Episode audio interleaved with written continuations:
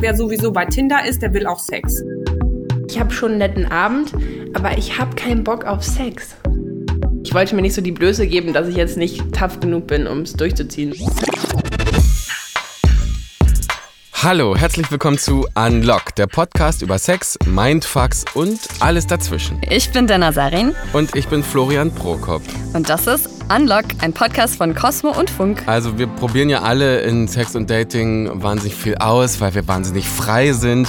Und manchmal ist man da eben unsicher und dann entstehen so weirde Momente, über die man vielleicht nicht mal mit den Lieblingsmenschen reden will, weil es einfach peinlich ist. Ja, voll. Aber Flo, dafür gibt es ja jetzt diesen Podcast, weil genau über diese Momente wollen wir hier sprechen. Dafür sind wir bei Unlock jetzt da. Und wichtig ist vielleicht zu sagen, es geht hier nicht um Situationen von sexualisierter Gewalt, und wir wollen eure realen Geschichten erzählen. Und deswegen trifft eine, einer von uns eine Person im Voraus, die uns ihre Geschichte erzählt. Und äh, der oder die andere hört sich dann diese Geschichte eben zum allerersten Mal an.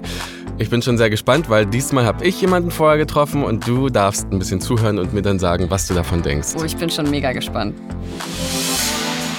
In dieser ersten Folge geht es um Online-Dating oder auch um Sex-Dates, wie es in meiner Welt heißt.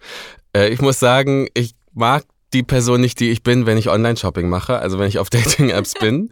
Ich bin viel oberflächlicher, ich bin viel uncooler, ich bin viel unsicherer, ich bin viel unentspannter als sonst. Bei dir auch so? Ja, auf jeden Fall. Also ich habe auch das Gefühl, man wird so zu so einer oberflächlichen Variante von einem selber, aber auch in der Art und Weise, wie man sich selber darstellt. Total. Und dann am Ende muss ich sagen, ich so richtig gute Erfahrungen mache ich da einfach auch selten. Meistens denke ich danach, ja, toll, hätte ich gar nicht gebraucht. Und ausnahmsweise geht es nicht um mich, sondern um Johanna. Und bei ihr lief so ein Sexdate noch so ein bisschen krasser ab, als ich das vielleicht kenne. Ich war sie besuchen. Ich bin von Neukölln mit meinem Fahrrad zu ihr hoch in den Prenzlauer Berg gefahren. Moinsen, erster Stock Badehaus. Äh, Johanna und ich kannten uns übrigens vor dem Interview nicht. Ich habe ihr irgendwann mal auf Instagram gefolgt, weil sie so äh, BioNTech-Fanschals herstellen lassen hat. Und dann hat sie die verkauft und den Erlös an, ich glaube, die Kältehilfe oder so gespendet. Und so haben wir uns auf Instagram kennengelernt. Hi, freut mich. Moin, na? na? Okay, ich bin Johanna. Ich bin hauptberuflich, kann man so sagen, Journalistin mache das die meiste Zeit meines Lebens, versuche es aber auch so wenig wie möglich zu machen. Eigentlich versuche ich so viel Spaß, wie es geht, zu haben mit netten Leuten, guten Freunden. Und sie war im Interview aber wirklich mega offen zu mir. Ich habe wirklich keine Geheimnisse, was auch mein Problem ist, parallel. Aber das ist auch schön. Ich bin sofort bei dir, dann musst du ja, aber ich will dir jetzt noch so ein bisschen nett machen, wenn du, wenn du schon extra den weiten Weg zu mir kommst. Das ist ganz lieb. Johanna ist so ich fand sie so einen voll den taffen Eindruck auf mich gemacht. Sie war so schlagfertig und so. Und ihr Liebesleben, das hat sie mir erzählt, auch ihr Sexleben lief halt so mittel. Und sie hatte, als unsere Geschichte losgeht, da hatte sie auch wieder mal so ein bisschen äh, Liebeskummer. Und dann halt eine von diesen Ideen, wo sie später sagt, ja, das war vielleicht nicht die beste Idee von mir. Sie sucht Ablenkung und das auf Apps ich chill auf Online-Dating-Apps. Und du sagst jetzt Tinder, also ich bin so Kandidatin, ich habe alles. Ich chill auf Tinder, ich chill auf Bumble, ich chill auf so Sex-App-mäßig, wo es ganz klar ist, worum es geht. Und immer so, je nachdem passe ich auf meine Persönlichkeit an und gucke mal, gucke mal, was so geht. Und dann ist sie da halt auf der Suche nach Sex. Ja, oder auch, vielleicht auch nach der großen Liebe, irgendwas, was meinen Herzschmerz stillt. Und also ja, Sex war nicht ausgeschlossen. Also, es ist einer dieser Abende, sie liegt in ihrem Bett und dann wischte sie so fleißig äh, auf ihrem Smartphone nach rechts. Sie hat mir auch gesagt, insgesamt fand sie, war das eine ziemlich ehrenlose Situation. ähm, sie chattet und wie es dann so ist, dann kommt keine Antwort mehr von dem Typen, auf den sie steht. So wie es halt meistens läuft. Also ich glaube auch bei jedem. Und dann wird sie aber doch fündig von so einem Match, das halt so ein bisschen noch äh, zurückliegt, ein bisschen weiter. Der war schon ein bisschen länger in der Liste, so ein, ähm, wie nennt man so ein Match-Dinosaurier. Von ganz hinten. So. Aber den war noch, der war noch nie was und dann aber hat es gereicht für den Abend quasi. Genau, und dann habe ich mit dem so ein bisschen gechattet, das war dann auch ganz nett und es stellte sich raus, ach super, der wohnt jetzt nicht so weit von mir weg. Also hat sie sich mit ihm getroffen, die hatten einen total netten Abend, die hatten Sex und sie meinte auch zu mir, der war super konsensuell. Also er hat immer gefragt, darf ich dich jetzt küssen? Ähm, kann ich dich jetzt da anfassen und so weiter. Und dann dachte sie danach so, ja, kann man vielleicht auch nochmal machen, bei Gelegenheit, wenn das passt. Und dann war sie später zu Hause und dachte so, naja, oder halt auch nicht, weil so geil war der Sex jetzt auch nicht. Aber der Typ war okay und dann so ein paar Tage später will sie sich halt irgendwie doch nochmal mit ihm treffen. Ja, irgendwie dachte ich so, naja, er hat so nett gefragt, ob wir uns nochmal treffen wollen. Ich wollte ja auch dem so eine Chance geben und dachte, ach, der ist ja nett, wollte auch so mir überlegen, mal, der hat mich so nett behandelt, das will ich auch öfter machen. Einfach mal so mit Leuten Zeit verbringen, die nett zu einem sind. Ist ja an sich auch ein cooler Gedanke. Also fährt sie wieder hin. Und dann ist auch irgendwie schon klar, dass sie wahrscheinlich Sex haben werden. Jetzt habe ich ja schon so getan, als wäre ich so die mega krass coole, taffe Johanna. Diese hat überhaupt kein Problem, einfach irgendwo hinzugehen, bisschen bumsen und dann vorbei.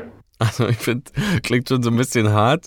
So halt Berlin Lifestyle, sag ich mal. Und eigentlich wusste sie halt, sie hat keinen Bock nochmal mit ihm zu schlafen, hat sie ihm aber nicht gesagt. Und äh, von alleine kam er da auch nicht drauf. Also die beiden sind wieder auf der Couch, sie knutschen und dann gehen plötzlich so die Hosen runter und Johanna dachte so, Ah, sagst du es jetzt? Mm, mm, mm.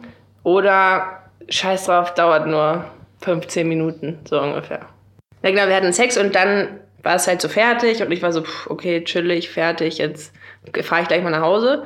Oder wir chillen meinetwegen noch kurz, aber ich habe es nicht mehr so gefühlt. Ich fand den auch dann schon nicht mehr toll. Weißt du, ich fand, dachte dann schon, ich will eigentlich nicht mehr mit dem gerade rumhängen. danach ist sie noch so ein bisschen da geblieben. Dann habe ich plötzlich gemerkt, dass es mir auf einmal körperlich mega schlecht ging. Also ich war bei ihm zu Hause auf dem Sofa in der ähm, Einzimmerwohnung und ich hatte auf einmal super krasse Krämpfe und mir war kotzübel und mir ging es wirklich extrem schlecht. Ich bin so fast ohnmächtig geworden. Ich dachte, ich sterbe eigentlich gleich. Also ich kann dir schon mal verraten, die hat keine äh, K.O.-Tropfen bekommen oder so. Sie hatte zwar keinen Bock, mit dem Typen zu schlafen, aber sie hat es halt ihm auch nicht gesagt. Wow, also das ist auf jeden Fall eine heftige Reaktion. War sie denn bei ihm noch zu Hause, als das passiert ist? Ja, ja, genau. Es war kurz danach. Sie wollte halt, wie gesagt, noch so kurz chillen und auf einmal geht's so richtig los. Und sie konnte sich halt auch wirklich nicht mehr bewegen. So. Oh, scheiße. Also das ist so das Schlimmste, wenn es einem gerade richtig schlecht geht und man ist aber bei jemandem, den man eigentlich gar nicht so richtig kennt. Also ich fand das voll krass, was sie gemeint hat. Ja, es sind ja nur 15 Minuten. Und genau diesen Gedankengang kenne ich halt so heftig, dass man sich halt irgendwie denkt so, ja, also ich will die Gefühle von dem anderen jetzt irgendwie nicht verletzen, aber dabei stellt man ja seine eigenen Gefühle und seine eigene körperliche Unversehrtheit ja quasi an zweiter Stelle hinter Rando Dude, den ich gerade erst kennengelernt habe. Auch wenn er so wahnsinnig nett ist, ne? Ja, voll. Und ich finde auch so krass, weil es bedeutet ja, dass für sie einfacher ist, zu sagen, okay, lass Sex haben, als zu sagen, nee, okay, nee, hab doch keinen Bock. Also ich weiß nicht, was sie dachte, was passiert, ne? Ist ja auch nicht so schlimm, da passiert ja im Zweifel nichts, wenn man Nein sagt. Also ich meine, wenn ich so aus meiner eigenen Erfahrung irgendwie spreche, dann hatte das bei mir jetzt irgendwie auch nie irgendwas damit zu tun, dass ich irgendwie Angst hatte oder so, sondern das war halt wirklich irgendwie so dieses, okay, ich werde mich jetzt in eine anstrengende Situation begeben. Also das wird jetzt eine Dis also keine Diskussion so geben, so dass mich jemand versucht zu überreden, sondern ich muss jetzt meinen Standpunkt quasi erstmal erklären. Und das, wenn man mal so wirklich zum Kern der Sache geht, war ich mir in dem Moment nicht wert, sondern ich habe lieber gesagt, ja, ach komm, egal, nicht so schlimm. Das wäre jetzt irgendwie schlimmer und anstrengender. Also, äh, wie gesagt, ich kenne das auch von mir. Ich bin schwul, ich habe auch ab und zu Sexdates, bei denen ich auch vorher wahrscheinlich schon denke, nee, ich habe keinen Bock und ich äh, kann ja vielleicht schon mal so ein kleines Teasing auch später in der Folge machen. Ich habe dann mich gefragt, okay, wenn es mir so geht, dann geht es wohl Männern so. Geht es eigentlich auch Heteromännern so? So? Ähm, und wenn ja, kriegen wir vielleicht einen Menschen ran, der auch hetero ist, ein Typ ist und auch mal keinen Bock auf Sex hat und das trotzdem dann durchzieht. Ich habe dann auf meinem privaten Instagram-Kanal so einen kleinen Aufruf gemacht und erstmal waren alle Homos, die mir folgen, also so Freunde, waren so, ja, kenne ich, kenne ich, kenne ich. Und so, es war total schwer, einen Typen zu finden, der straight ist und der irgendwie darüber reden will und sich vielleicht eins, zwei Gedanken mehr um die Situation gemacht hat. Voll. Ich glaube, das ist ja aber auch so diese Erwartungshaltung, ne? So Männer wollen sowieso die ganze Ja, Zeit Sex. genau das. Genau das. Ich habe dann einen gefunden, mit dem habe ich auch gequatscht, aber ich würde, glaube ich, erstmal mit dieser Geschichte weitermachen. Oh ja, ich bin sehr gespannt, wie es weitergeht. Also, äh, Johanna ist bei diesem Typen, ihr ist kotzübel und sie kann nicht abhauen. Also ich musste mich so eigentlich auf den Boden legen, weil ich so krasse Schmerzen hatte. Ich musste mich krass übergeben, hatte krass Durchfall auch. Also war einfach wirklich so, ich hatte so schlimme Schmerzen und war dann so bei ihm in der Wohnung. Schon richtig unangenehm, muss man sich mal vorstellen. Also zweites Date, Einzimmerwohnung, du hörst alles. Ich guck mal, hab da so voll die Session auf dem Klo.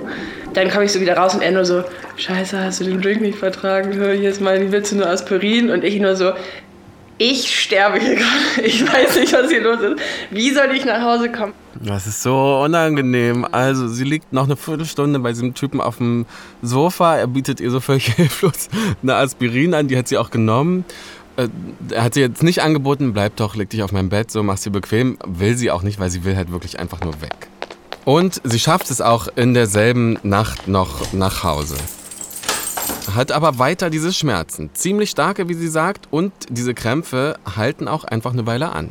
Und dann also am dritten Tag dachte ich so, boah, das ist bestimmt eine Blinddarmentzündung. Und so ähm, bin ich ins Krankenhaus gefahren und da ewig lange in der Notaufnahme gechillt. Und dann fragt die Ärztin sie so, wissen Sie, wann die Schmerzen genau angefangen haben? Was haben Sie da gemacht?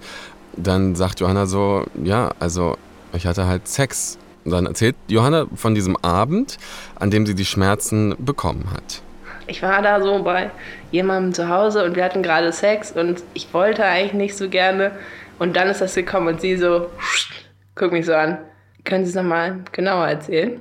Und hat mich dann nochmal gebeten, halt die Situation zu beschreiben. Meinte sie so, naja, haben Sie mal überlegt, ob das vielleicht miteinander zusammenhängt, dass Sie gerade eigentlich äh, Sex haben und das nicht wollten und dann, dann direkt danach quasi so eine krasse Reaktion bekommen. Also es gibt offenbar so einen Zusammenhang zwischen Johannes Symptom und den Sexdate. Sie hat Sex gehabt, obwohl sie es nicht wollte. Und das ist tatsächlich die Ursache. Und ähm, die Ärztin hat ihr dann erklärt, dass ihr Unterleib wahrscheinlich so verkrampft war, dass diese Schmerzen halt gekommen sind. Und die Ärztin hat auch gesagt, sowas kommt oft vor, wenn Leute nicht einvernehmlichen Sex haben. Also der eine will und der andere nicht, macht es aber trotzdem. Fand ich aber krass. Irgendwie, dass der Körper so reagiert, hätte ich nicht gedacht, weil der Körper, mein Körper war ja dann im Prinzip schlauer als ich. Hat so gesagt, stopp, auf keinen Fall, hör mal auf jetzt. Also Warnsignale des Körpers, ne, so doof das klingt. Und Johanna hat sie einfach ignoriert. Vielleicht, weil sie sich was beweisen wollte oder so. Aber sie sagt, nee, sie wollte sich nichts beweisen. Aber so diese Vorstellung davon, ich kann in so einem promiskuitiven Lebensstil, der in zum Beispiel hier in Berlin irgendwie viel gelebt wird, kann ich total mithalten. Ich kann super gut einfach irgendwo hingehen, nur des Sexes wegen und alle machen das sowieso, weil alle sind so mega free und free-spirited und ich hab hier Sex, da Sex, da Sex. Nichts davon trifft mich irgendwie emotional und nichts davon fässt mich an. Ich habe kein, bin nicht eifersüchtig, ich hab, bin uncommitted, so diese ganzen Sachen. Und ich finde, das ist so ein bisschen auch die Grundsatzfrage, ne? Ziehe ich da mit? Ist das so ein Lifestyle für mich, wie hier in Berlin so gerne propagieren wird? Und genau die Fragen hat sich Johanna natürlich auch gestellt. Also ich weiß jetzt, ich habe für mich jetzt den Schluss gezogen, ich will gar nicht so tun, als wäre ich so jemand. Es macht keinen Sinn, offensichtlich, weil ich schade mir einfach nur selber, wenn ich so tue, als wäre ich irgendwer, der ich überhaupt nicht bin. Und jetzt hat sie sich da auch so Sicherheitsmechanismen überlegt wenn ich jetzt Leute treffe für solche Verabredungen, sage ich immer erstmal, können wir uns einfach mal zehn Minuten, Viertelstunde auf einen Kaffee irgendwo treffen. Ganz, ganz gechillt. Gar nicht mit der Aussicht, dass man sich abends nochmal treffen würde. Und sie hat sich dann auch relativ schnell erholt. Die Ärztin in der Notaufnahme hat ihr was geraten und das hat sie auch befolgt. Ich glaube, das, was du machen musst, ist dich mal ein bisschen hinlegen und dir was Gutes tun und mal dich entspannen und chillen und Wärmflasche und deine Freundinnen umarmen und sowas. Und tatsächlich, dann habe ich das auch gemacht und dann ging es auch relativ schnell wieder weg. Was mich mal interessieren würde, ist, ob der Typ irgendwas gecheckt hat während des Dates oder was der so über die Sache dachte, ne? Ja, ich glaube, das ist halt super schwierig, ne? Weil im Endeffekt ist das ja alles in ihr abgelaufen. Also so die kompletten Gedanken, die sie sich gemacht hat, die hat sie ja in dem Moment ja überhaupt nicht irgendwie kommuniziert. Und wenn das so ein Typ ist, der halt dann auch viel nachfragt und man dann quasi auch verbal irgendwie Einverständnis erklärt, mhm. dann ist das, glaube ich, schwierig für die andere Person einzuschätzen, vor allem wenn man sich noch nicht so gut kennt, oder? Ja, wahrscheinlich schon. Also vor allem war er ja offenbar auch beim ersten Mal so konsensuell, aber ich weiß nicht. Ich würde gerne von mir behaupten können, dass ich jemand bin, der den Vibe so ein bisschen besser spürt. Und wenn da jemand auch dabei jetzt nicht so intuit ist, dass man dann irgendwie doch nochmal nachfragt. Also voll, ich dachte eigentlich auch so, das merkt man doch, aber vielleicht spielt ja auch so diese Erwartungshaltung eine Rolle, dass man denkt so, ja, wir hatten ja schon mal Sex, es kann ja gar nicht sein, dass sie jetzt irgendwie gar nicht nochmal will. Also so dieses einmal Sex bedeutet ein Verständnis für immer Sex. Für ihn war es wahrscheinlich auch, oder anders, vielleicht wusste er nicht, dass für sie es eh nicht so berauschend war beim ersten Mal, ne? Und er war nur so, ja geil, nochmal ficken. Ja, auf jeden Fall. Ey, ganz ehrlich, also die Situation hatte ich schon mal. Also noch nicht mal, wenn man irgendwie Sex hat, sondern so, dass Menschen dann teilweise so in ihrer eigenen Welt sind, dass sie halt einem gar nicht checken, dass das Date irgendwie nicht gut läuft. Ja. Und man aber, ja, weiß ich nicht, aber vielleicht gibt man den Leuten dann noch manchmal irgendwie so zu sehr das Gefühl, dass man Spaß hat. Mhm. Obwohl man vielleicht gar nicht Spaß hat, weil man halt trotzdem irgendwie eine schöne Situation darstellen will. Es macht ja auch für einen selber mehr Spaß, wenn man auf einem zumindest fake guten Date ist, als so die ganze Zeit. Ne? Also ich kenne das zumindest von Apps. Man spricht wie so Skripte ab, ne? Wie es irgendwie laufen könnte und verabredet sich wie so zu so einem Schauspiel. Also glaubst du, das sind auch Apps, die da irgendwie das mit sich bringen? Ist das was Neues? Naja, ich glaube, Apps sind ja auch irgendwie sehr, sehr unverbindlich. Mhm. Also ich glaube schon, dass Apps eine Rolle spielen, weil, ähm, wie sie ja auch schon gesagt hat, irgendwie ist da auch so diese Erwartungshaltung wieder impliziert. Also mhm. du bist auf einer App, das bedeutet, du willst Sex. Mhm. Das hat sie ja direkt im Intro gesagt. Und ich glaube, das ist halt eine Sache, die da absolut mit reinspielt. Das ist spannend, weil ich habe ähm, Johanna Lisa Degen das auch gefragt, sie ist Paartherapeutin, sie ist Psychologin und sie forscht zu Tinder und Datingverhalten direkt. Und sie hat genauso was ähnliches, wie du jetzt gesagt hast, mir auch nämlich erzählt. User, und das gilt auch übrigens Männern, schreiben dann oft, sie fühlten sich im Zugzwang. Also dann wurde man vielleicht eingeladen, man ist auf das Date gegangen, man fühlt die Erwartungshaltung des anderen, dass man ja sozusagen sexbereit gezeigt hat. Und dann macht man es irgendwie, obwohl es für einen nicht schön ist oder nicht das, was man wollte. Und äh, da gilt sozusagen, ich sage immer die Regel, geh zurück, egal wie weit du den Weg schon runtergegangen bist. Ganz schöner Ratschlag eigentlich, ne? Ey, auf jeden Fall. Ich fühle das so sehr. Einfach wieder zurückgehen. Ich habe ja vorhin schon gesagt, ich habe dann gesucht, wo sind die Heteromänner, denen auch sowas passiert. Es gibt sie.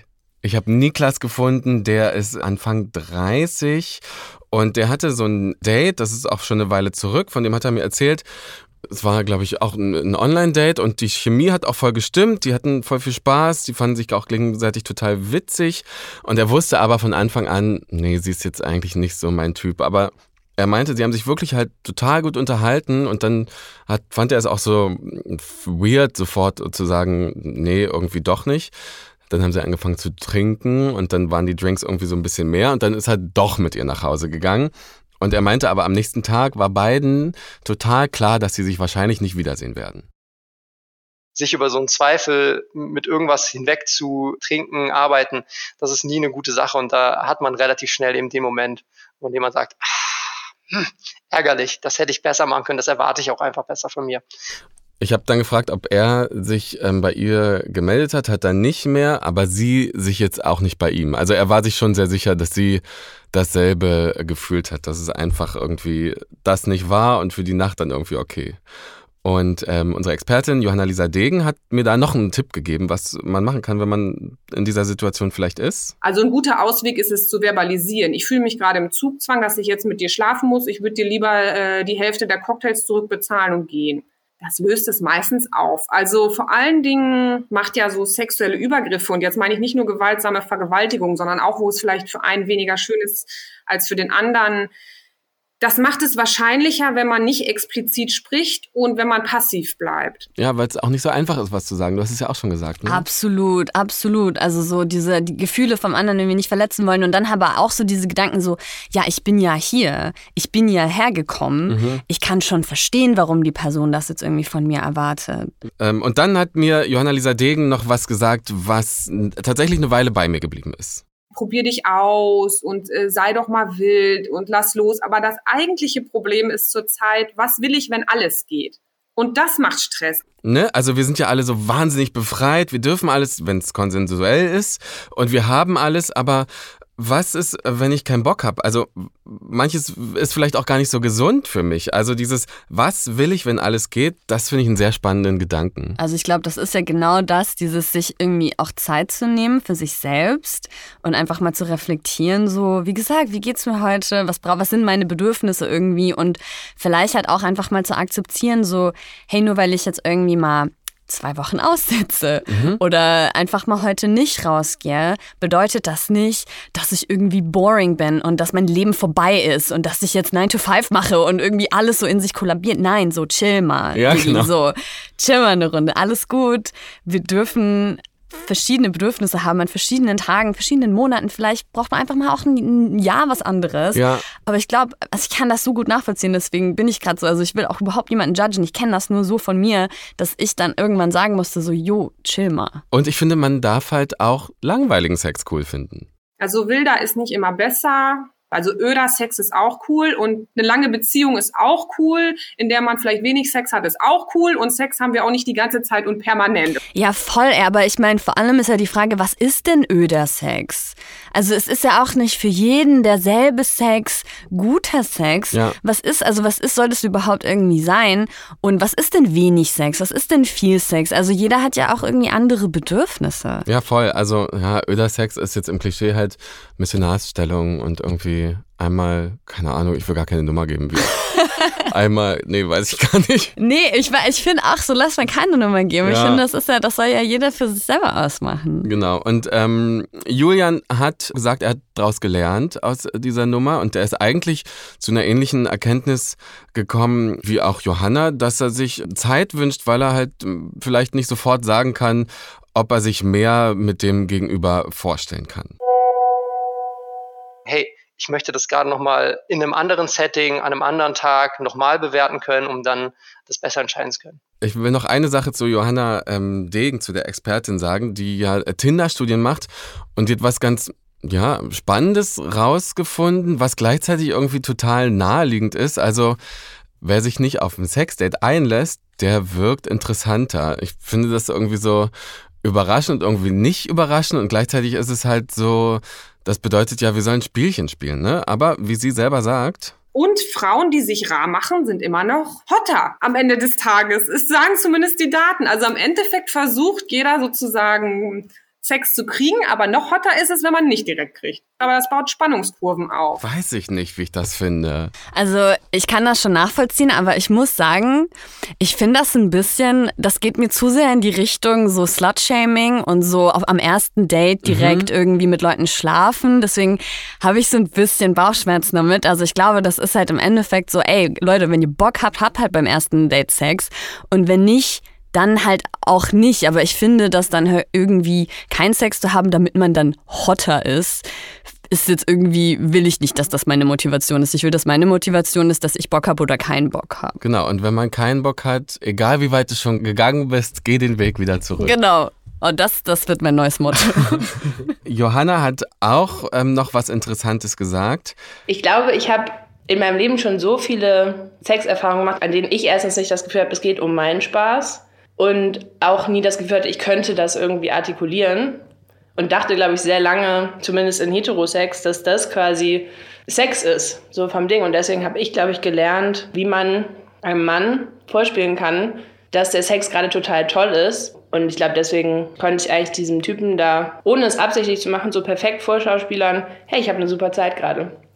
Super. Aber ich glaube, das beantwortet halt auch irgendwie die Frage von vorhin, ne? Also so, ob er irgendwas gemerkt hat oder wie das für ihn war. Mhm. Weil ja, sie ihm halt nicht das Gefühl geben wollte, dass sie gerade so struggelt. Und diesen Impuls kenne ich halt von mir so krass. Also wir hatten das ja vorhin schon, so dieses so, ich will irgendwie jetzt keine Szene machen, ich will ja irgendwie auch aufregend sein. Also irgendwie, keine Ahnung, das ist ja schon so, hm, vor allem beim heterosexuellen Sex, dass äh, also weiß ich nicht. Ich, habe das Gefühl, für viele ist ja auch irgendwie so Pornos, ist dann so mhm. Sexualkundeersatz. Mhm. Und da siehst du ja auch die ganze Zeit, dass einfach irgendwelche Sachen gemacht werden und die Frauen sind aber halt so voll am Abgehen die ganze Zeit, obwohl das so an sich ja nichts ist, was jetzt erregend ist unbedingt. Also ich habe schon das Gefühl, dass sehr viel so Performance auch dabei ist. Genau, das ist das, was ich sage, wenn ich glaube, man macht sich so Skripte ab irgendwie, was man so nachtanzen will irgendwie. Aber um vielleicht mal die Geschichte mit Johanna abzuschließen. Ich glaube, die ist im Rein mit sich, die hat die Geschichte reflektiert, so hat das auf mich gewirkt. Mich hat aber voll beeindruckt, wie offen und wie ohne Scham sie gesagt hat, ja, will ich dir erzählen, finde ich eine wichtige Sache. Es gibt auch nicht immer irgendwen, der schuld ist, außer halt, dass man halt sein ganzes Leben irgendwie auch mal falsche Sachen beigebracht kriegt und die dann halt verinnerlicht. Und das muss man halt ablegen vielleicht. wenn es geht. Ich finde, das ist voll das schöne Schlusswort. Und ich glaube, Flo, wir sind am Ende unserer Unlock-Episode angekommen. Ich bin sehr, sehr, sehr, sehr, sehr froh, bei diesem wunderbaren Podcast-Projekt von Cosmo für Funk dabei zu sein. Zudem neben dir, Denner, du bist ja auch wundervoll und toll, auch ein richtig tolles Team gehört. Ich bin hier wirklich nur mit ganz tollen, lieben Menschen umgeben. Das Kompliment gebe ich sehr gerne zurück, Flo. Oh mein Gott, wir sind so fluffig drauf heute. ähm, wir hoffen, dass ihr auch fluffig seid zu uns. Wir haben nämlich eine WhatsApp eingerichtet, an die ihr uns gerne Sprachnachrichten schicken könnt, Feedback schicken könnt. Und die Nummer ist die 0172 25 387. Moment, ich muss das nochmal so moderatorinnenmäßig machen. Ich wollte das schon immer mal. 0172 25 387. Herrlich. Wie beim Teleshopping, oder? Und eine E-Mail kennst du auch, ne? Die wir haben. Eine E-Mail haben wir auch, da könnt ihr uns sehr gerne schreiben und das ist unlock.wdr.de. Wir würden uns übrigens auch mega freuen, wenn ihr diesen Podcast teilt, wenn ihr euren Lieblingsmenschen Bescheid sagt, wenn ihr uns eine gute Bewertung gebt und wenn ihr uns natürlich abonniert. Und falls ihr dann immer noch nicht genug habt von Unlock, uns gibt es auch als Webserie auf YouTube. Ich bin Dana. Und ich bin Flo. Wir sind raus für heute. Wir sind raus. Tschüss. Ciao.